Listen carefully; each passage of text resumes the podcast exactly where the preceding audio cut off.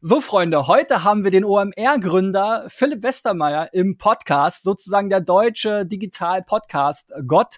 Äh, in diesem Sinne erstmal äh, Moin Moin Philipp nach Hamburg. Moin Moin CBS, danke für die Einladung. Mein Name ist Christian B. Schmidt. Ich bin äh, Gründer und Geschäftsführer der SEO-Agentur Digital Effects aus Berlin. Und wenn du individuelle SEO-Tipps von Experten zu deiner Website haben willst, kannst du sie gratis einreichen unter digitaleffects.de slash SEO-Check. Ja, wir haben gerade schon im, im, Vorgespräch so ein bisschen über, äh, ja, wie lief's äh, im Business die letzten Monate gesprochen. Da hast du ja auf jeden Fall einige Schockwellen mehr abbekommen äh, als wir. Ähm, das Festival hat jetzt das zweite Jahr in Folge nicht stattgefunden, aber ihr äh, habt eine ganz schöne Transformation eigentlich hingelegt. Ihr wart ja schon immer ein Medienhaus und auch sehr digital, aber gerade in den letzten Monaten jetzt mit eurem neuen Flagship-Produkt OMR Reviews habt ihr ja einen Teil eures Businesses auch noch mal stärker digitalisiert. Ähm, für, für mich äh, sozusagen von außen betrachtet sah das schon sehr, sehr gut aus. Äh, was mich aber am meisten interessiert hat, ist eigentlich äh, die Frage, hm, einerseits natürlich, wie kam es zu der Entscheidung und dann auch, wie kam es zu der Entscheidung, das komplett unter der Flagge OMR zu machen und nicht wirklich gleich von vornherein eine eigene Brand ähm, dafür äh, aufzubauen? Also die Entscheidung kam natürlich mit der Absage äh, des Festivals Corona, haben wir uns überlegt, was können wir machen, wie können wir auch weiter existieren am Ende ähm, und wie vor allen Dingen übersetzen wir eine Messe ins Digitale. Ne? Und dann war halt so ähm, eigentlich der Gedanke, bei unserer Messe, beim OMR Festival ist ja auch ein großer Aspekt Messe, da sind halt Softwarefirmen, die ihre Produkte ausstellen, wo halt Menschen über die Produkte reden, sich austauschen. So und das da, zu digitalisieren, da fand ich dann eigentlich diese Idee einer, einer Bewertungsplattform sehr naheliegend, weil natürlich Digitalisierung heißt auch häufig immer verfügbar, 24-7. Ähm, du willst darauf zugreifen können von überall, diese typischen Digitalisierungsvorteile. Ähm, deswegen habe ich zum Beispiel an so virtuelle Events oder Messe-Events mit so Rundgängen nicht geglaubt, weil das ist eigentlich nicht digital gedacht, irgendwie da jetzt für zwei Tage lang irgendwelche digitalen Räume aufzuschließen und einzurichten. Das ist, das ist irgendwie, erschien mir nicht schlüssig. So, und das erschien mir halt schlüssig, plus halt, dass halt auch irgendwie eine Lücke war, alles wird verglichen, Check24, Flüge.de, alles, was du wissen willst, wird, wird gereviewt von Nutzern, nur halt Business-Software nicht. Und Business-Software ist eine sehr, sehr teure Anschaffung für die Firmen und in den Firmen. Und das halt zusammenzubringen, diese, diese ganzen Gedanken, ähm, haben wir dazu geführt, dass wir gesagt haben, okay, wir machen jetzt keine virtuellen Events, sondern wir versuchen jetzt dauerhaft, ganz langfristig gedacht, einen Marktplatz zu erschaffen für die Bewertung von Business-Software, von Menschen, die das ähm, wirklich äh, die, die, Software kennen ähm, und anwenden und kurz sagen, was sie an gut und schlecht finden. Andere können halt sich darüber informieren. Ähm, und das ist natürlich auch ein SEO-Thema, also ist mir dann auch sofort klar gewesen. Insofern wirst du sofort auch gesehen haben. Und dann haben wir uns überlegt, naja, wie kriegen wir denn da jetzt am schnellsten Dynamik rein? Und da gab es halt schon viele Vorteile aus der Marke OMR heraus. Also auf deine zweite Frage, ähm, warum jetzt unter der Marke OMR? Naja, wir haben natürlich eine gewisse Trust als Marke, auch als Domain. Ähm, wir haben irgendwie viele Leute, die wir schon kennen, die wir anschreiben können und Reviews bitten können. Wir kennen sehr viele Software-Vendoren als, als natürlich Kunden in der, in der, in der klassischen OMR-Welt. Und so war das irgendwie sehr schlüssig, das A zu machen und B halt auch unter der Marke OMR zu machen. Aber ich gebe dir vollkommen recht, ich diskutiere auch mit ein, zwei Freunden immer wieder, ist das nicht eigentlich ein eigenes Business? Müssten wir das nicht eigentlich ganz anders finanzieren? Muss man das nicht auch internationalisieren, in Europa zumindest und so? Äh, hat man da nicht eine Chance auf was viel Größeres auf einmal geschaffen, weil das ja durchaus gut funktioniert und ähm, was ganz anderes ist, das ist eine richtige Digitalfirma und halt kein, kein Event.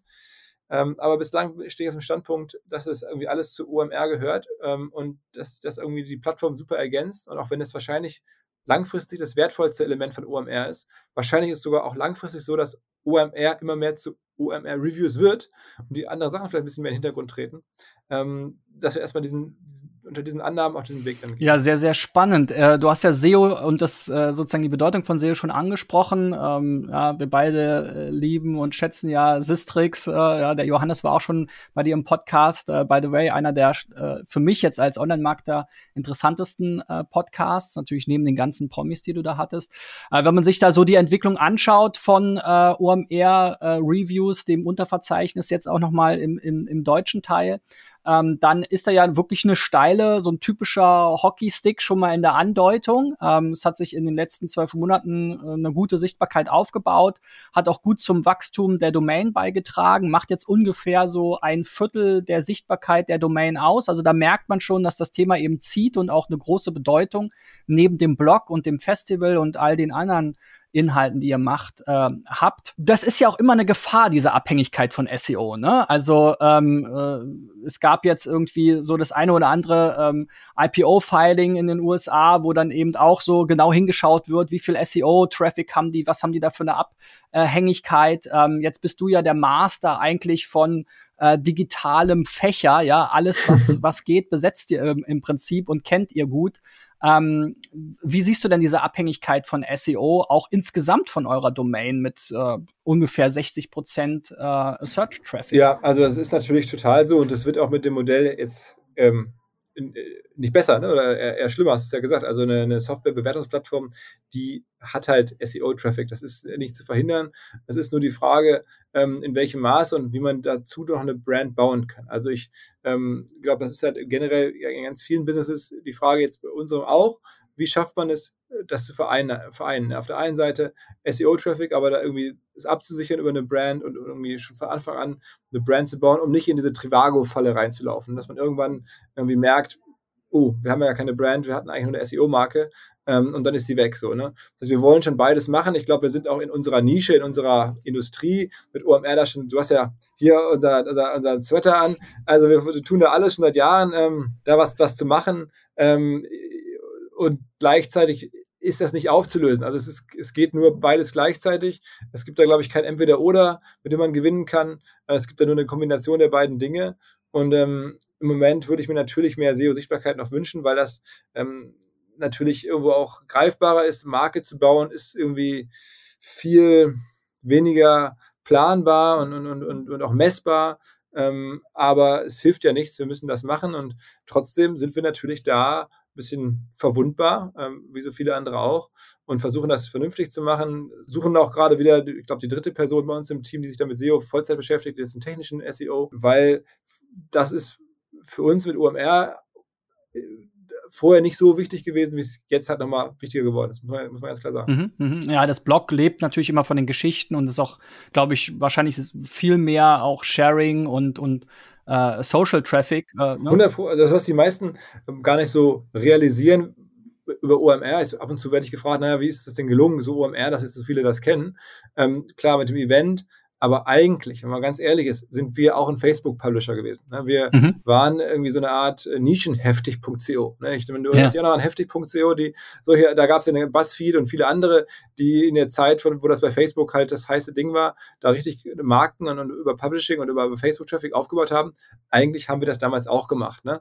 Ähm, und haben darüber, über die Geschichten mit den Leuten, die mit Online-Marketing geile, geiles Geld verdient haben und so, das hat immer gezogen, das hat viel interessiert, das hat in der Branche uns auch am Ende ermöglicht, dahin zu kommen, wo wir jetzt sind. Dieser ganze Kanal ist jetzt tot, also Facebook als, als Publishing, als Reichweitenmaschine mhm. ist, ja, ist ja abgebaut. Ähm, aber in den Jahren, als es ging, waren wir auch da, davon haben wir halt profitiert. Wir waren kein SEO-Publisher, nie. Also wir haben, wir kommen aus der Branche, wir schreiben über SEO, aber wir haben nie besonders davon profitiert selber. Jetzt ist es anders. Ja, ja. Ähm, jetzt bist du ja auch immer so analytisch unterwegs und versuchst auch aus deinen Gästen so ein paar Zahlen rauszukitzeln. Ja, das versuche ich natürlich heute auch.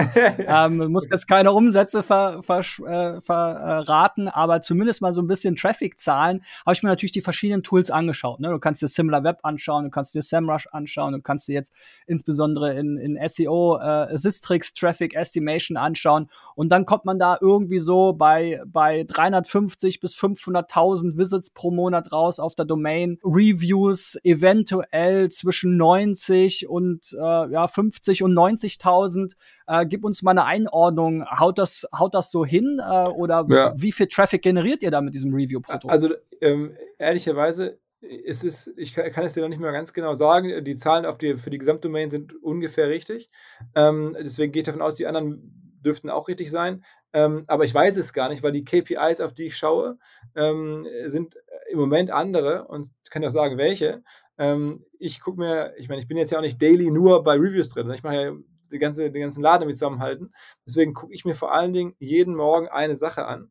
Und zwar machen wir ja ein Reverse IP Lookup für unsere Kunden. Das heißt, wir haben ja Software-Vendoren auf der Plattform, die dort gelistet sind. Ne? Und denen zeigen wir, ähm, welche IP-Adressen so wie sie den entdecken können oder, oder, oder, oder halt äh, erkennen können, ähm, auf ihrem Profil drauf waren. Das heißt, ne, du bist dann irgendwie, sagen wir mal, du bist jetzt irgendwie Salesforce und bist da bei uns Kunde und dann surft jemand von BMW äh, über das Profil und interessiert sich scheinbar für Salesforce oder er surft über die Kategorieseite, irgendwie Marketing Clouds und so. Und dann sehen wir das, aha, jemand von BMW. Natürlich alles legal, auch alles anonymisiert, nur auf IP-Adressbasis. Also so. Da gucke ich mir an, wie viele ähm, Adressen pro Tag können wir unseren Kunden weitergeben, wie viele ähm, äh, Lookups quasi haben wir, die wir zuordnen können, wir sagen können, wir können ungefähr die Hälfte des Traffics ähm, zuordnen. Und ähm, da bin ich froh, weil es ist auch bei uns ehrlicherweise ein Werttreiber.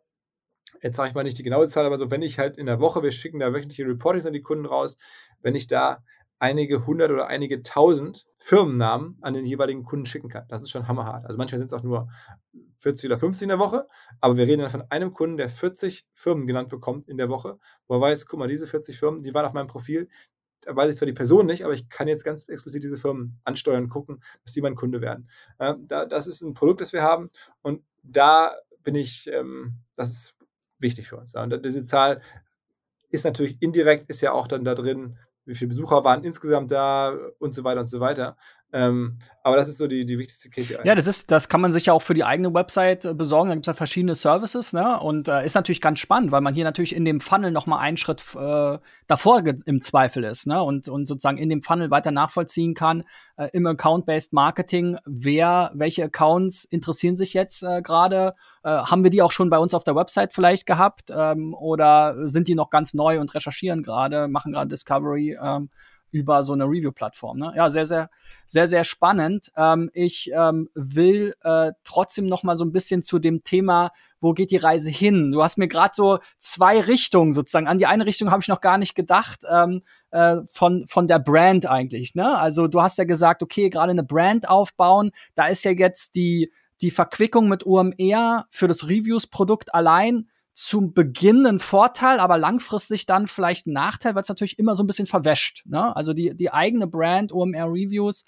existiert ja nur sozusagen eigentlich als Produkt in der OMR-Welt. Auf der anderen Seite hast, hast du gerade gesagt, okay, das ist vielleicht sogar sozusagen die langfristige Zukunft oder das, das wertvollste Produkt in der Firma langfristig. Vielleicht irgendwann OMR eben vor allem diese Review-Plattform ähm, und dann gibt's eben auch noch Events und äh, Podcasts und so weiter, die aber eigentlich alle funneln in, in mehr oder weniger in die Richtung ähm, äh, der ganzen äh, Review-Plattform ähm, spannender Gedanke. Wenn man jetzt in die USA schaut, ist ja ganz klar, dass es da Vorbilder gibt. Du hast ja schon gesagt, da gab es eine Lücke hier in Deutschland, in Europa. G2 zum Beispiel äh, hat jetzt irgendwie eine Series D mit 150 Millionen US-Dollar geraced, hat jetzt irgendwie eine Bewertung von einer Milliarde. TechCrunch schreibt hier, die sind sozusagen on the road to IPO. Hat das Einfluss auf deine Entscheidung? Das, also man muss ganz klar sagen, G2 hat uns inspiriert. Ne? Also wir haben das gesehen ähm, bei G2, auch bei Capterra, bei äh, äh, Trust, Trust ähm, äh, Radius, bei einigen anderen. Ähm, und ähm, das ist schon für uns so, dass ähm, wir auch in der Phase jetzt sowas gemacht haben, als bei uns in der Firma Druck war. Ne? Also als wir auch viel Geld verloren hatten mit der Eventabsage und so. Und ich will mich da jetzt nicht größer machen, als ich bin. Ich habe natürlich auch mich getraut, dieses Business anzufangen und jetzt hier Geld auszugeben, auch neu zu investieren in einer Situation, wo jetzt gerade Geld weg war, ähm, weil ich auch gesehen habe, was da in den USA passiert. Ne? Das ist, ist schon so. Ähm, und da, da waren die noch jetzt nicht irgendwie Unicorn, aber da waren die auf dem Weg dahin. Und da, das Geschäft ist ja einfach total modern und naheliegend und, und, logisch. Und also ich glaube, dass das Geschäft Sinn macht, da gibt es keine Zweifel dran. Das sieht man bei denen, das sieht man ja auch bei uns jetzt schon. Ähm, und insofern gucke ich mir das natürlich genau an. Wir ähm, kennen auch den, den, den, den, Gründer und Chef von G2, das ist ein deutscher Typ, weiß man gar nicht so. Ähm, der ist seit 30 Jahren in den USA, hat auch hier in Deutschland irgendwie, ist früh ausgewandert irgendwie, aber ist, spricht Deutsch und ist halt, hat deutsche Wurzeln. Ähm, habe ich vor kurzem mal telefoniert. Ähm, die haben jetzt erstmal auch andere Themen, sagte er mir, so Indien und USA. Also der war auch so, macht ihr das mal da weiter. Ähm, also insofern ganz entspannt, verstehen uns da ganz gut. Ähm, und ich bin, ja, die machen es natürlich geil. Ich glaube auch, man, die haben auch viel gelernt, was man vielleicht jetzt im Nachhinein auch abkürzen kann. Ne? Viele Learnings sind ja schon seit, ich glaube, zehn Jahren unterwegs. Das kann man schneller, schneller vorankommen jetzt, wenn man, wenn man einmal guckt, ähm, was die auch schon so gelernt haben, ist ja auch, muss man ja machen. Ähm, Aber ich ja, bin davon inspiriert, gar, keine Frage. Und dennoch glaube ich, es ist ein, auch ein lokales Spiel, weil du willst auch Bewertungen haben auf Software von lokalen Leuten. Du willst wissen, was die Kollegin bei Blume 2000, die vielleicht gerade das Payment eingebaut hat, ähm, darüber denkt oder die irgendwie gerade ein E-Mail-Marketing-Tool einsetzt. Das macht dir mehr Spaß, wenn du da von, von weiß ich nicht, von, äh, sagen wir mal, Nadja von Blume 2000 hörst und nicht von äh, Mandy aus Texas, von der Firma, die du gar nicht kennst. Da ist die Bewertung einfach nicht so viel wert. Ähm, und es gibt ja auch dann Software, die jetzt irgendwie erstmal aus Europa kommt. Also ich glaube, das ist halt, da gibt's auch, ist auch keine Winner takes all. Ne? Also auch langfristig, glaube ich, können da eine G2 und eine OMR Reviews ähm, nebeneinander existieren. Gibt es ja auch in den USA schon mehrere Anbieter. Ähm, insofern, ja, wir gucken uns das auf jeden Fall an. Ähm, und ähm, trotzdem können wir andere Dinge tun. Ich meine, die zum Beispiel haben jetzt, wenn ich es richtig gesehen habe, eine Konferenz gerade gestartet zum ersten Mal. Wir haben halt jetzt schon eine große Konferenz seit zehn Jahren. Ne?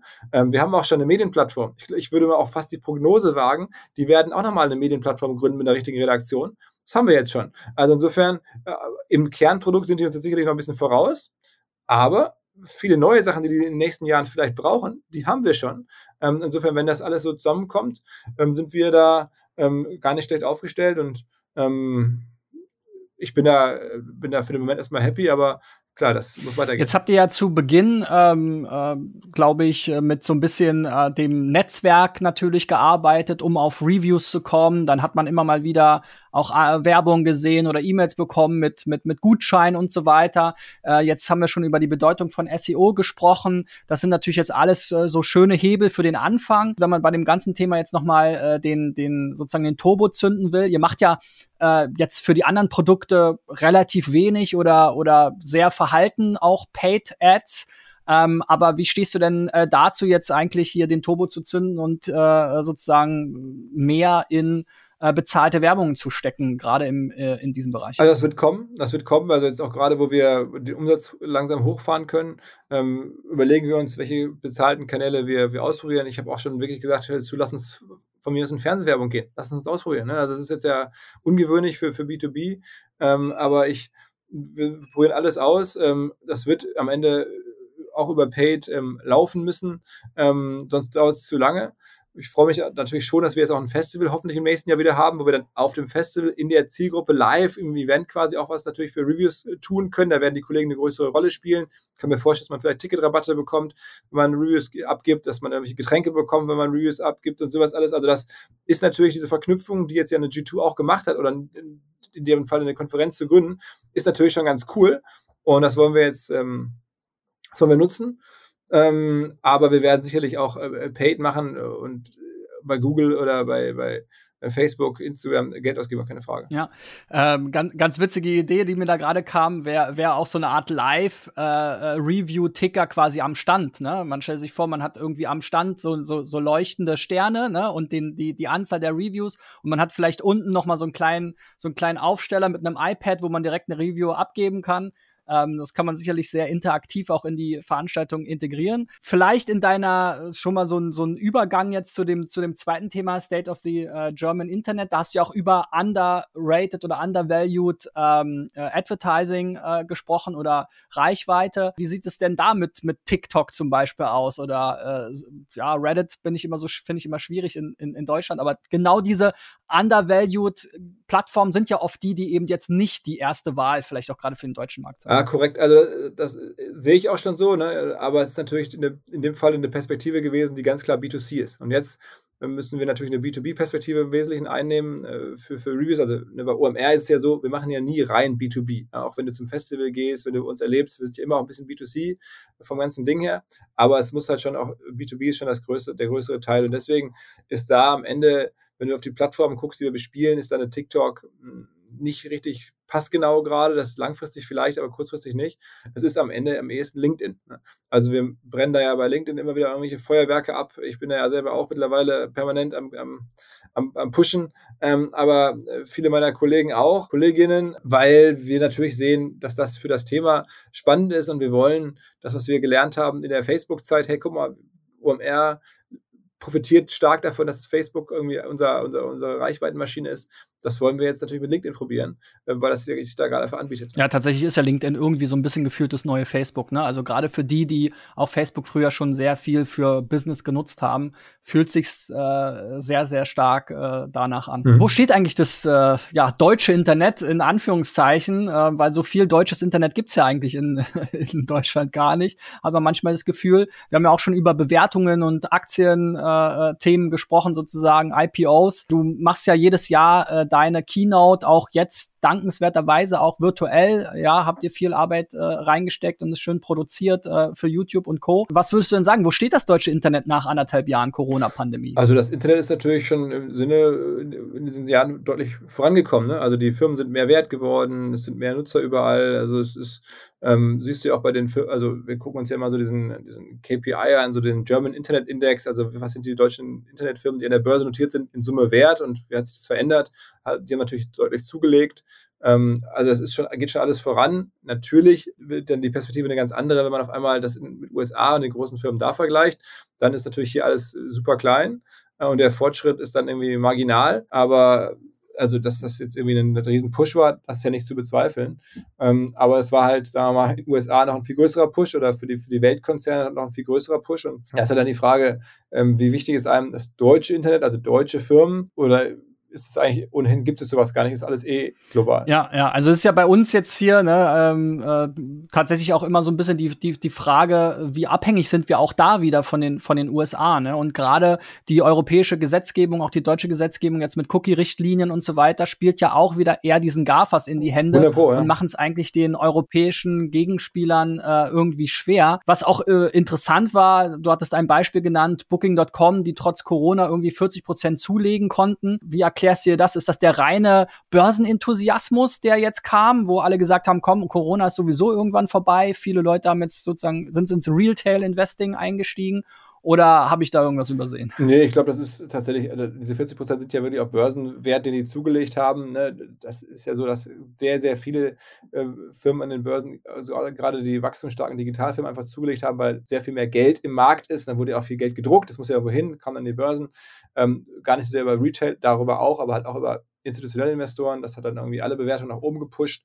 Und man muss sagen, bei so Firmen wie Booking, da, wenn man sich überlegt, wie so Firmenwert entsteht, dann werden ja die Ergebnisse der nächsten zehn Jahre oder, oder noch mehr auf den heutigen Tag abgezinst. So, und dann guckt man, wie viel ergeben die heute, und dann ist das so der Firmenwert mehr oder weniger. Ne? Und da ist einmal so, wenn man niedrige Zinsen hat, dann ist das mit dem Abzinsen natürlich super angenehm, weil man halt kaum was abzinst, weil halt keine, kein Zins da ist. Ne? Und dann ist das schon mal hilfreich. Und wenn man dann auch sieht, dass in den nächsten Jahren, also jetzt nach Corona, so bei so einem Booking oder bei einem Live Nation oder so einfach wieder richtig gutes Geschäft erwartet wird, dann hat man auch viel zum Abzinsen. Und das halt ein oder zwei Corona-Jahre noch gar nicht so ins Gewicht fallen. Und das ist aus meiner Sicht in Summe dann mit dem vielen Geld und dem niedrigen Zinsen bei der Abzinsung und dann halt der positiven Perspektive langfristig, ist der Grund, dass die alle zugelegt haben. Da wird einfach Booking als spannende Digitalfirma global gesehen und ähm, ja, deswegen haben wir zugelegt. Und äh, ja, wenn man jetzt noch mal ein bisschen zurückgeht, also auf den deutschen Markt, wir sind ja tendenziell eher so die Mittelständler. Wir haben wenig von diesen großen IPOs. Es ist mehr geworden. Jetzt haben natürlich auch viele diese Welle und diesen Rückenwind der Corona-Pandemie genutzt für ein IPO. Was war so der, der spannendste IPO für dich in, in Deutschland in den letzten Monaten? Also ich habe ähm, bei, bei Tarek, bei About You ja mit investiert sozusagen. Also pre-IPO durfte ich dann, durften wir da ein bisschen Anteile oder Aktien zeichnen und ähm, ja, dadurch, dass wir jetzt über den Podcast ne, Tarek als Stammgast regelmäßig das alles begleitet haben, mitbekommen haben, äh, wie die das machen, dann hat er auch im, im, Podcast ausführlich von seinem IPO erzählt. Da war ich einfach am nächsten dran, habe am meisten mitgefiebert, so auch aus einfach äh, ja, beruflicher Freundschaft, sage ich mal. Ähm, ja, wirtschaftlich natürlich auch interessant, wenn man da investiert ist. So, ich glaube, das hat mich ja mit von den deutschen Filmen am meisten bewegt, so, wenn du so willst, ja. Ähm, du hast ja auch viel über Direct-to-Consumer-Marken ähm, gesprochen ähm, und auch die Creator Economy, da ist wieder About You relativ stark in, in Deutschland. Aber es ist ja an sich eigentlich ein klassischer Retailer. Ähm, siehst du in diesem D2C-Trend eine äh, ne Chance auch für, für deutsche Unternehmen, dort äh, großen Wert aufzubauen? Also ich glaube, die, die Frage stellt sich ja gerade alle Firmen. Das ist wahrscheinlich die Frage, die ich am häufigsten gestellt bekomme, generell, wenn ich mit Marketing- oder Unternehmensverantwortlichen rede. Hey, wie werde ich auch zu einer D2C-Brand, eine Nike, das große Vorbild? Ähm, das möchte man alle auch irgendwie am besten weniger Händler, mehr direkte Kontakte, mehr eigene Läden im Zweifel. Ne? Ich glaube, das geht schon, aber es ist halt viel, viel härter, als die meisten denken. Ähm, und es ist in der Theorie halt cool, aber es ist in der, in der Praxis eine lange Reise, ähm, die auch häufig erstmal zu vielleicht Rückschlägen führt. Ähm, und nicht jeder ist Nike und kann das dann irgendwie eine eigene App oder so am besten äh, noch, noch, noch abschließen, sondern ähm, da gucken halt auch Firmen auf ähm, Entwicklungen, die woanders eher durch Zufall entstanden sind. Ne? Viele Firmen haben einfach Communities aufgebaut, weil der Gründer irgendwie Fahrradfan war und super nah an der Fahrradszene dran war und dann mal ein Fahrrad äh, selber entworfen hat für, für Rennfahrer und dann kam irgendwie Canyon und dann ist auf einmal Canyon irgendwie jetzt mit Milliarden bewertet oder so oder, oder Hunderten von Millionen ähm, und man sagt, oh, ich brauche eine, ich eine Community, guck mal, wie sie es mit Canyon gemacht haben. Ja, das haben die ja durch Zufall gemacht, das war gar nicht geplant und jetzt rückwirkend zu sagen, ich möchte jetzt auch eine Community bauen, das geht, glaube ich, schon, aber es ist halt ähm, viel mehr Arbeit, als man meint. Definitiv, ähm, äh, ja, ist ja so schon schwierig, ne, in, in vielen Bereichen überhaupt sozusagen Grip zu bekommen. Ich glaube, da gibt's halt auch eine, eine, eine spannende Überschneidung zwischen der Creator-Community und eben diese, diesen D2C-Brands, weil äh, meistens bildet sich eben eine Community um die Creator herum und die sind dann in der Lage, daraus diverse Businesses zu machen. Du hast ja das Mr. Beast-Beispiel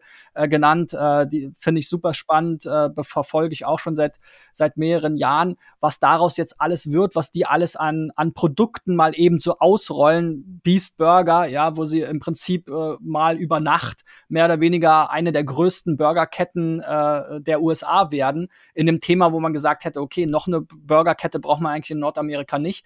Ähm, aber eben dieser Kundenzugang und äh, äh, sozusagen der Hype und die Community um den Creator herum ist natürlich extrem äh, stark. Und äh, da stellt sich für mich aber dann oftmals die Frage sozusagen, wie nachhaltig sind dann diese Brands? Können die auch ohne den Creator weiter überleben? Ja, ähm, also äh, das, das ist sicherlich so, eine, so, ein, so ein Knackpunkt. Bei manchen Dingen kann es gut funktionieren, aber ob jetzt die Leute den Brattee die nächsten äh, 20 Jahre trinken, da bin ich ein bisschen skeptisch. Ja, aber das ist ja am Ende auch wie mit so vielen Sachen. Auch Fernsehwerbung äh, war ein Phänomen für 20 Jahre oder, oder so und jetzt ist es immer weniger. Also ähm, das heißt, du musst ja als Unternehmer erstmal überlegen, wie komme ich die, die nächsten Jahre und jetzt, wie, wie kriege ich die nächsten Jahre hin.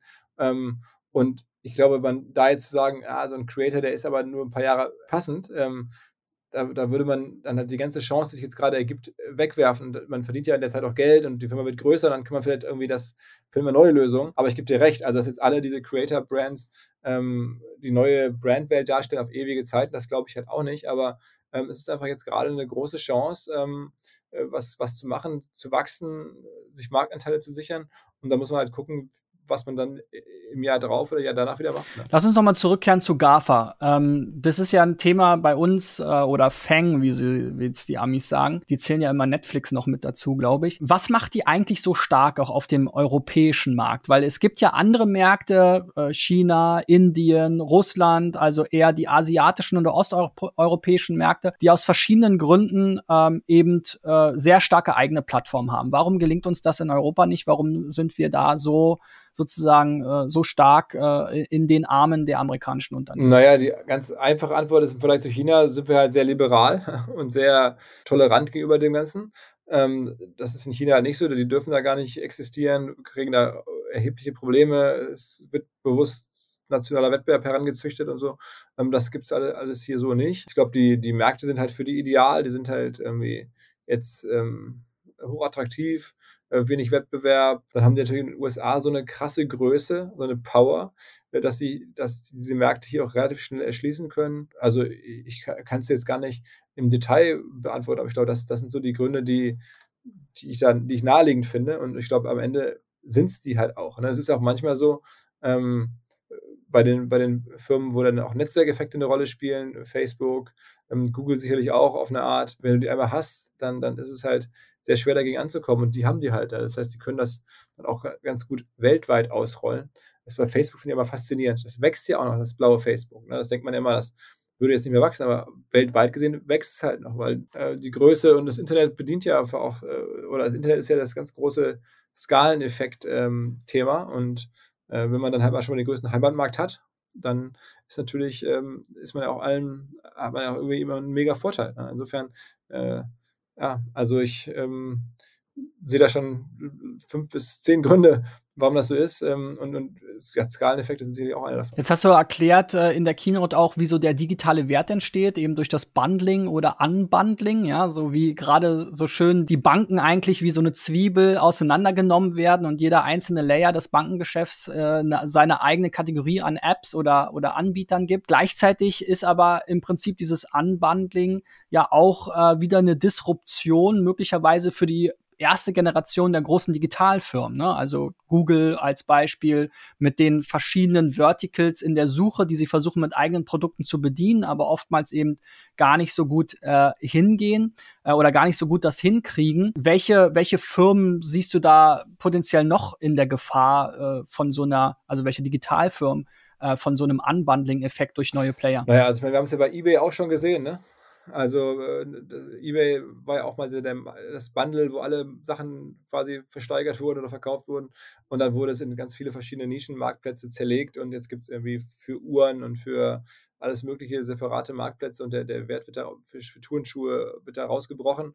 Ähm, also das heißt, ne, während wir bei Marktplätzen, klassischer Handelsmarktplätze für eBay, äh, da sind wir schon lange aus der Phase des Bundling raus und wieder zurück in die Phase des Unbundling. Ist ja immer so diese, hast du ja gerade selber gesagt, diese Wellenbewegung. Beim Banking sind wir, glaube ich, tatsächlich äh, gerade in der Phase, wo es wieder zurückschwappt auch schon. Wir hatten ja die Phase jetzt, wo die ganzen Fintechs entstanden sind, wo das Modell von Banken aufgebrochen wurde. Es gibt halt eine Trade Republic, die macht halt Trading, es gibt eine N26, die machen Konten ähm, und Überweisungen und da gibt es irgendwie eine, eine Payment-Anbieter und so weiter. Also Einzellösungen wurden rausgebrochen, angebundelt, aber wenn du dir genauer anguckst, was jetzt gerade heute schon wieder in der bei diesen Fintechs passiert, dann überlegen die doch schon wieder Bundles zu machen. Also gerade glaub, vor ein paar Tagen kam das neue N26-Funding raus, ähm, 8 äh, Milliarden oder sowas. Naja, wo kommt das jetzt wieder her? Ähm, die versprühen jetzt die Fantasie, dass sie halt sowas wie, wie Trading und Krypto und diese ganzen Sachen wieder mit reinnehmen. Ne? Und auch, also das heißt, am Ende, das wird dann schon wieder, jetzt äh, geht schon wieder in die Gegenrichtung. Also es geht sehr, sehr schnell. Bei eBay hat es ein bisschen länger gedauert, da sind die Zyklen halt größer, aber da gibt es jetzt ja auch schon ne, separate Marktplätze, die für sich genommen äh, mehrere Milliarden wert sind. Und bei Google, die, die wehren sich natürlich dagegen, ne, dass die sozusagen geunbundelt werden, dass halt irgendwie Booking oder Amazon-Teile rausbrechen. Aber ich glaube, ja, du kannst fast auf jede äh, Branche gucken. Wenn man jetzt mal guckt bei Facebook, dieses ganze Thema Video oder bei, bei Instagram, was hat jetzt irgendwie TikTok sich geclaimed, ja nicht die normalen Posts, sondern dieses, diesen Bereich Video. Ne? Also da, wenn man da jetzt sagt, okay, das war ein Bundle von, von Video und Foto und allem, jetzt wird da gerade das, das, das, ähm, das Bundle Video rausgebrochen, das wird dann zu einer eigenen, zum eigenen ähm, Plattform wie halt TikTok. Also das, ist schon extrem dynamisch geworden. Wir haben ja schon festgestellt, so in Deutschland, äh, so die Struktur der Wirtschaft ist einfach anders. Ähm, es wird sehr viel mehr sozusagen auch privat investiert äh, innerhalb der Unternehmen. Für die meisten Unternehmen sind eben nicht öffentlich gelistet und so weiter.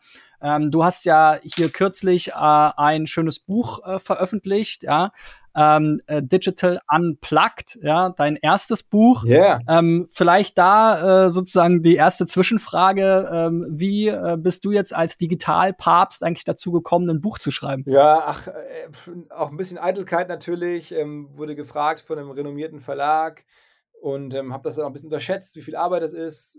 Bin aber auch, muss man auch sagen, immer schon äh, schreibaffin, habe eine Schülerzeitung äh, journalistisch gearbeitet, habe mich sogar mal für ein Literaturinstitut in Deutschland beworben. Also Schreiben ist jetzt für mich nicht so, wo man denkt, okay, was will er denn von mir, sondern es war schon irgendwie jetzt was, was ich im Kopf irgendwie hatte. Also da kamen dann diese ganzen Sachen zusammen und dann natürlich auch die, der Gedanke, vielleicht nochmal andere Zielgruppen zu erreichen, ähm, mit den Inhalten, auch mit der Marke OMR, mit dem Podcast vielleicht.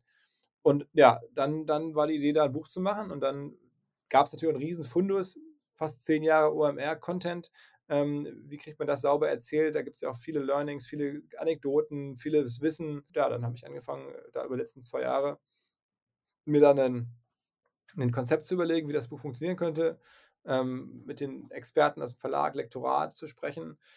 Naja, und dann ähm, ging die Reise los und äh, am Ende war es dann tatsächlich viel mehr Arbeit, als ich dachte, wie es immer so ist. War jetzt aber heilfroh, als es dann irgendwann im, ich glaube, Juli oder August dann auch ähm, oder im Juni fertig war und dann im August erschien. Ja, einige schreiben ja auch Bücher, um sozusagen, wie du schon gesagt hast, neue Zielgruppen zu erreichen. Ne? Also ich meine, in der, in der äh, Branche bist du natürlich bekannt, das OMR super bekannt, aber es gibt natürlich auch immer noch Leute, die äh, das Ganze noch nicht so kennen und dann vielleicht äh, über so ein Buch mal einsteigen in diese Welt ne? und da mal so einen Überblick kriegen. Genau, es ist, es, man muss auch sagen, das Buch war auch gemacht. Also wenn man so, so eine Persona im Kopf hat, in die sich das Buch richtet, dann ist das eher, sagen wir mal, jetzt kein Digitalexperte. Ne? Du bist jetzt jeden Tag in der Branche, du kennst dich ja seit, seit Jahrzehnten mit aus ähm, und, und guckst dir ohnehin dann vielleicht auch separat an, was wir so machen über die Jahre. Aber ich hatte eher so im Kopf vielleicht einen, einen Arzt, einen Architekten, also Leute, die jetzt andere Berufe haben, sich aber sehr smart sind, sehr wach sind, sich dafür interessieren, was in der Welt passiert, aber so ein, dieses Digital nicht so ganz verstehen, weil es halt irgendwie noch nicht den richtigen Zugang hatten. Und dann, da wollte ich einfach über das Buch einen Zugang herstellen. Ähm, eher für solche Leser oder Leser. Jetzt hast du ja in deiner ähm, Keynote äh, äh, im Prinzip sehr anschaulich äh, gemacht, dass Amazon eigentlich jeden Tag eine ähm, Einkaufsstraße frisst. Ja? ja, ja. Ähm, in deinem Buch kommt ja auch das Thema äh, sozusagen der Einkaufsstraße wieder vor. Du beschreibst quasi die Ladenmiete als Marketingbudget. Ähm, es gibt sozusagen äh, hier diese, diesen Aufschrei äh, oder Aufruf, äh, ich glaube, von, von dem Rossmann-Erben, äh, man solle doch den Digitalhandel besteuern, um, um, die, äh, um den Einzelhandel, den lokalen Einzelhandel zu retten. Was rettet denn aus deiner Sicht diese typischen Innenstädte, die eben Retail geprägt sind? Also ich weiß gar nicht, ob das jetzt ähm, unbedingt sein muss, dass die jetzt alle gerettet werden. Die werden sich wandeln und Wandel war auch schon immer da und ist auch nicht schlecht. Und ähm, dann wird es vielleicht weniger Läden geben, wo klassisch einfach Klamotten auf Haken hängen und dann irgendwie rausgereicht werden, ne? so eine Art äh, aufgehübschtes Lager äh, in guter Lage. Da gibt es halt wirklich vielleicht Showrooms, es gibt auch vielleicht ganz andere Konzepte, dass dann da irgendwie vielleicht auch Sport gemacht wird, gemeinsam. Also ich kann mir vorstellen, dass Innenstädte weiter bestehen, aber halt nicht mehr diese, diese klassische Shopping-Frequenz haben, ähm, wo man da einfach irgendwie Sachen rausholt und dann erwartet, dass die da in allen Größen da sind und so. Ähm, ich glaube, das ist ähm, das wird sich ein bisschen anpassen. Ähm, und du brauchst dann einfach wahrscheinlich eher so soziale Konzepte ähm, in, in, den Innenstädten. Ähm, es gibt ja auch im Buch das Beispiel von dem Kaufhaus in Osnabrück, die dann diese stehende Welle in den Keller gebaut haben, wo am Ende Leute zum Surfen äh, kommen und dann da irgendwie mit der Marke, mit den Klamotten, die es dann da gibt, äh, in Verbindung stehen. Ich glaube, solche Wege wird man mehr sehen und vielleicht gibt es dann auch weniger Geschäfte in Summe und mehr, mehr Gastro oder mehr Schulen oder sonst irgendwas. Das kann auch sein langfristig. Ähm, aber ich glaube nicht, dass es unbedingt schlecht ist, weil die Klamotten werden dann schon woanders verkauft und dass das jetzt bei Rossmann natürlich eine, eine andere Wahrnehmung hat und davon vielleicht härter betroffen ist, ähm, äh, verstehe ich natürlich total. Ich glaube, denen geht es ja auch super, die machen es ja auch gut, aber na klar, es könnte immer noch besser sein und natürlich kommt es in den klassischen Retail schon, schon, schon Wandel rein. Ähm, ob man das jetzt in jedem einzelnen Fall überhaupt heilen kann, das weiß ich gar nicht. Also du, es gibt auch Geschäftsmodelle, ähm, auch im Medienbereich, ne, die Medien waren ja die ersten, die betroffen waren, so richtig von Digitalisierung, wo man einfach sagt, naja, dieses Modell so in der Form wird es in Zukunft einfach auch nicht mehr geben. Und es kann natürlich für einzelne Handelskonzepte vielleicht auch schon so sein. Ne? Da muss man, muss man sich schon fundamental anpassen oder, aber also ich, ich glaube, dass es, es, bedarf keiner Rettung, um so eine ja, Frage ja. zu beantworten. Also was man ja beobachten kann, ist ja auch, dass einige von diesen Brands, du hast das ja beim D2C-Trend auch wieder aufgegriffen, ja auch wieder einen physischen Offline-Ort schaffen wollen um eben wieder mehr, äh, direkteren Kontakt zu ihrer Zielgruppe zu haben. Man sieht das auch äh, bei Apple natürlich, großes Beispiel. Die hatten ewig keine eigenen Läden. Das sind jetzt diese Flagship-Stores. Äh, Tesla ist der erste Autohändler im Prinzip, der angefangen hat, solche äh, äh, Lagen zu besetzen, sozusagen, um die Autos auszustellen. Ähm, Ikea hat jetzt ein neues Ladenkonzept. Auch solche, die ähm, gar nicht unbedingt die Onliner sind, äh, gehen jetzt in die Innenstädte eher als Showroom und ermöglichen dann im Laden die Bestellung und dann Lieferung nach Hause, ähm, so dass man das gar nicht mehr alles selber schleppen muss. Also es gibt ja da wirklich auch so im Prinzip eigentlich eine neue, eine neue Generation, eine neue Zukunft, ne? Auch wieder so eine Welle im Prinzip. Ne? Absolut, das ist dann natürlich auch die Frage, über welche Städte reden wir. Ne? Also in den Apple Store wird es wahrscheinlich nicht nach Fulda kommen, ähm, aber in, in Hamburg ist es natürlich total äh, naheliegendes Konzept. Und wenn man auch guckt, jetzt Warby Parker, die Brillenfirma Direct-to-Consumer aus USA, gerade in die Börse gegangen, was war deren 10 Milliarden Bewertung, was war deren Geheimnis? Ganz viele Läden. Ne? Aber wahrscheinlich jetzt auch nicht in Fulda, sondern dann eher in den, in den, in den Top 20 äh, Städten in Deutschland werden die wahrscheinlich oder Top 25 oder sowas. Ähm, aber ja, das ist ähm, in, in vielen großen Städten, Metropolen ist das gar keine Frage, dass da irgendwie, ähm, dass da auch sozusagen Showrooms entstehen. Und in kleineren Städten, dann wahrscheinlich äh, wird es dann andere Lösungen geben. Und auch da geht es am Ende darum, für die Stadt jede Stadt, eine große wie eine kleine, ist irgendwie auf eine, auf eine Art eine Plattform. Ja? Und du musst halt deine Plattform managen. Und eine Stadt ist auch irgendwie ein Marktplatz, du musst halt deinen Marktplatz managen. Und ähm, du kannst nicht erwarten, dass du einfach irgendwie sozusagen da im Rathaus sitzt oder irgendwie die Stadt irgendwie aufsperrst und dann passiert schon alles von alleine. Das ist auch ein Wettbewerb, das ist ein Plattformmanagement-Geschäft und ähm, da ist jetzt Dynamik drin und Wandel drin und da muss man halt gucken, wer managt das gut und wer managt das schlecht. Und das ist eine, nicht nur eine Frage für die einzelnen äh, Unternehmer vor Ort oder so, sondern auch, auch für die, die, die sozusagen Verantwortung haben in den Städten, sich zu überlegen, wie gestalten wir das hier, dass die Plattform attraktiv bleibt. Ja, also man sieht es ja an Mr. Specs zum Beispiel, ne, die auch, glaube ich, sehr, sehr viele Läden eröffnen und für die macht es ja auch total Sinn, auch nicht nur in den 1A-Lagen in den größten Städten zu sein, sondern Brillen brauchen ja viele Leute, gerade da, wo man ältere Demo äh, Demografien hat und so weiter. Ich musste gerade noch an Jochen Schweizer denken, eigentlich größte Chance für Jochen Schweizer, ne? Also dieses Modell zu nehmen mit dem Erlebnis und äh, eigentlich in jede deutsche Kleinstadt zu bringen ja, und damit die größte Attraktion eigentlich äh, äh, bundesweit zu werden. Also da, da gibt's ja auch viele Chancen für den Mittelstand, ähm, sich sozusagen mit mit diese die Innenstadt sozusagen mit neu zu erfinden. Lass uns noch mal äh, äh, zu so ein bisschen auch diesem unternehmerischen Kern äh, äh, kommen. Äh, du, du hast ja auch sozusagen so ein bisschen beschrieben, wie die Gründer die neuen Rockstars und die Influencer die neuen Entertainer äh, geworden sind. Da gibt's ja auch immer wieder Überschneidungen. Ja, also zuerst waren die diese digitalen Plattformen eben äh, dann auch erstmal sozusagen durch neue äh, Natives besetzt. Dann kamen wieder die Stars rein. Ähm, es wird immer wieder auch di diskutiert, sozusagen jeder CEO muss eigentlich zum zum Corporate Influencer werden. Du hast gerade davon beschrieben, dass du jetzt äh, sozusagen Alarm auf äh, LinkedIn machst äh, für deine Businesses. Ähm, wie wie siehst du da so diesen kulturellen Wandel? haben Gründer äh, auch in Deutschland die Chance, echte Rockstars zu werden, so wie in den USA? Äh, wann gibt es den ersten Elon Musk äh, in, in Deutschland? ja, wie, wie siehst du das? Also ich glaube, also ich glaube, Elon Musk äh, ist schon ein Outlier, ne? Also in, in, in vieler Hinsicht. Ich glaube, er hat irgendwie auch Asperger-Syndrom oder so. Also es ist schon alles nicht so ganz so einfach zu kopieren. Ähm, das würde ich mal rausnehmen aus der Betrachtung. Aber wir haben jetzt gerade über Tarek gesprochen. Ich würde sagen, Tarek ist schon ein Prototyp dessen, was da jetzt kommt. Ähm, und das ist natürlich auch für die Gründer ehrlicherweise immer viel einfacher als für jetzt CEOs, die angestellt sind und die danach kommen. Aber ich finde, man sieht, dass es jetzt gerade passiert, dass es in Deutschland ähm, so Personenmarken ähm, entstehen rund um, um, um Gründer. Äh, sicherlich noch ein bisschen vorsichtiger, aber das kommt, ähm, auch weil es sehr viel Wert hebelt.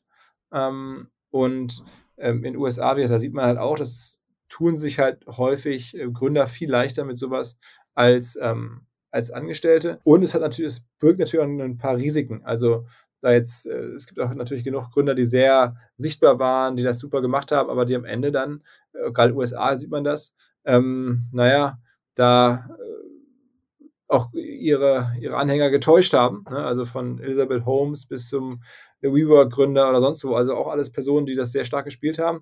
Deswegen es ist halt, äh, hat auch ein gewisses Geschmäckle so. Das ist vielleicht auch der Grund, warum es in Deutschland noch nicht so stark da ist. Aber ich glaube, ähm, wir werden das hier sehen. Ähm, und jetzt hier mit, mit Tarek und, und äh, Lea Kramer und aber auch, ähm, wenn man jetzt guckt, ne, was ein Herbert Dies macht bei VW, wenn man guckt, was eine Tina Müller macht bei Douglas, ähm, dann sieht das jetzt, geht es jetzt langsam los. Bei den Influencern und in Entertainern, du hattest ja auch Knossi zum Beispiel einen Podcast. Ist Knossi der neue Thomas Gottschalk oder Stefan Raab, der nächsten Generation? Ja, also ich glaube, ob jetzt die Personen jetzt genau passen, aber der ist auf jeden Fall der, was man rational oder technisch formuliert, der die Aufmerksamkeitsräume, die vielleicht früher einen Stefan Raab äh, besetzt hat, ähm, mit seinen Formaten und so eine, seiner Herangehensweise, die der jetzt bei Leuten besetzt. Ne? Also es ist ja, die dann Knossi halt folgen. Am Ende ist ja irgendwie Aufmerksamkeit endlich. Also der Tag hat ja nur nach wie vor trotz allem 24 Stunden ähm, und man muss auch noch ein bisschen schlafen. Das heißt, ich glaube schon, dass das Fenster, was früher bei Stefan Raab war, bei vielen Leuten, auch in vielen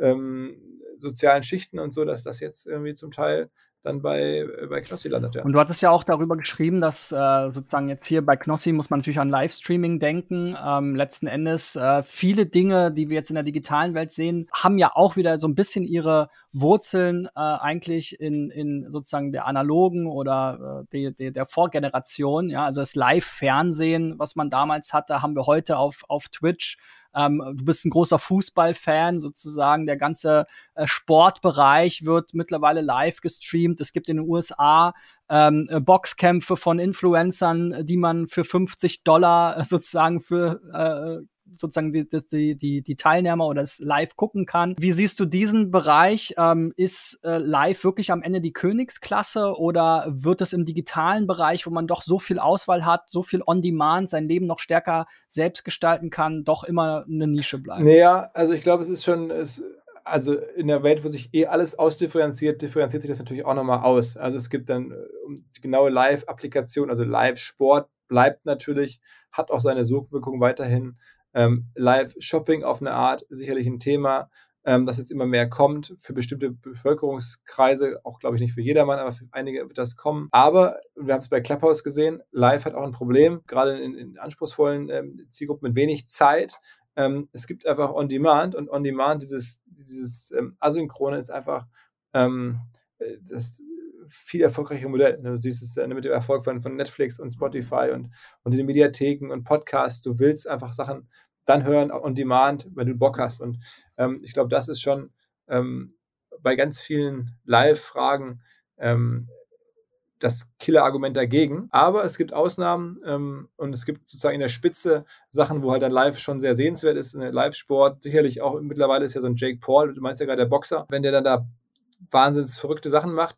Mit seiner Reichweite ist es halt auch Live-Sport, obwohl er jetzt kein Boxprofi in dem Sinne ist, aber es ist halt Live-Sport oder halt vielleicht dann halt irgendwie auch Live-Shopping mit den Drops, das mag es schon geben, aber ich glaube, ähm, in der Breite leben wir in der Zeit, die eher on demand ist. Vielleicht jetzt als letztes Thema, du bist ja äh, der Podcast-Papst äh, auch hier äh, in der Digitalbranche und ihr habt ja auch mit den Podstars tatsächlich eine eigene Unit, äh, die eben auch viele erfolgreiche Podcasts äh, produziert. Podcasts haben ja auch eine lange Historie. Äh, ja, ich kann mich noch erinnern an an Podcasts mit RSS-Feeds und äh, über die Website runtergeladen und so weiter, ja, äh, vor ein paar Jährchen. Jetzt gab es ja so diesen zweiten großen Trend und vielleicht den zweithalbsten jetzt mit Corona. Man merkt auch an vielen Stellen sozusagen, dass Podcast auch so ein Dinosaurier ist, ja. Also es gibt keine richtigen Statistiken, so die ganzen Plattformen, Creator-Plattformen, die ganzen Podcast-Plattformen, die rüsten jetzt langsam auf. Wie siehst du da die Zukunft ähm, von Podcasts? Wird es äh, jetzt auch stärker monetarisiert? Ja, gibt es irgendwann mal so Netflix für Podcasts? Ähm, wie siehst du Also ich glaube, Monetarisierung über Werbung kommt schon. Das wird jedes Jahr jetzt größer oder jede Woche größer. Äh, Paid Podcasts sehe ich aktuell noch nicht. Dazu ist die Marktphase noch zu sehr so Landgrab-mäßig. Versuchst halt möglichst viel jetzt auch Aufmerksamkeit und, und Community zu bauen ähm, und weniger das jetzt abzuschotten ähm, gegen Geld. Ähm, deswegen, also da glaube ich, aber ja, Monetarisierung kommt und die Welle ist, glaube ich, schon auch äh, here to stay, die Podcast-Welle, die ist aus meiner Sicht, wächst das gar nicht jetzt so explosionsartig, das wächst sehr schön immer ähm, linear weiter. Man sieht es auch an den Podcast-Formaten, da gibt es kaum welche, die jetzt durch die Decke gehen. Man muss sich das Schritt für Schritt erarbeiten. Die Formate wachsen ähm, eher linear als jetzt total explosionsartig in vielen Fällen.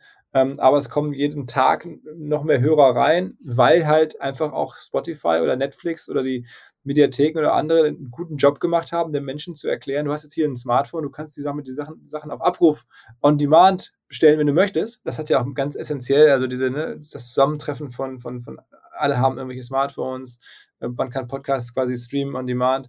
Das hat ja alles dazu geführt, dass das dieses, diese, diese Welle jetzt angefangen hat.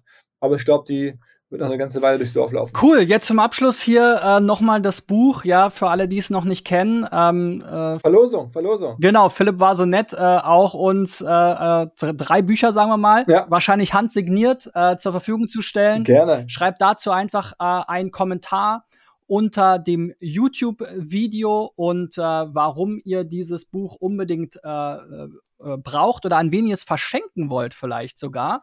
Ja, weil die meisten Zuschauer sind ja Digitalexperten. Vielleicht will man mal äh, der, dem Vater, der Mutter so ein Buch in die Hand geben und sagen: Guck mal, Papa, du fragst mich immer, was ich beruflich mache. Jetzt, hier ist der Guide. Ja, ja dem, Nach dem, dem, Nachbarn, dem Arzt als Dankeschön, ich weiß es nicht, der Babysitterin, wie auch immer, ja. Cool, genau. Also schreibt einen Kommentar unter das YouTube-Video. Äh, wir losen dann äh, welche aus. Genaue Bedingungen findet ihr unten in der Beschreibung und äh, geben dann äh, entsprechend das so weiter, damit ihr die Bücher bekommt. Philipp, vielen lieben Dank. Du hast äh, immer viel um die Ohren, dass du dir so viel Zeit genommen hast äh, und auch mal in meinem Podcast Gast sein konntest. Ähm, Hast du noch famous last words? Nein, ich danke dir und freue mich hoffentlich, wenn wir dich, du bist ja auch äh, dankenswerterweise oder freue mich jedes Mal drüber, Stammgast beim Festival. Also, ähm, wenn du da Bock hast, lade ich gerne ein. 17., äh, 18. Mai. Ähm, wir versuchen es wieder. Wir wollen es wieder ähm, angehen. Ich glaube, die Wahrscheinlichkeit ist auch groß, dass es klappen könnte. Wenn man aktuell so auf die Entwicklung guckt, man weiß es nie, aber wir werden alles dafür tun, was in unserer Macht steht.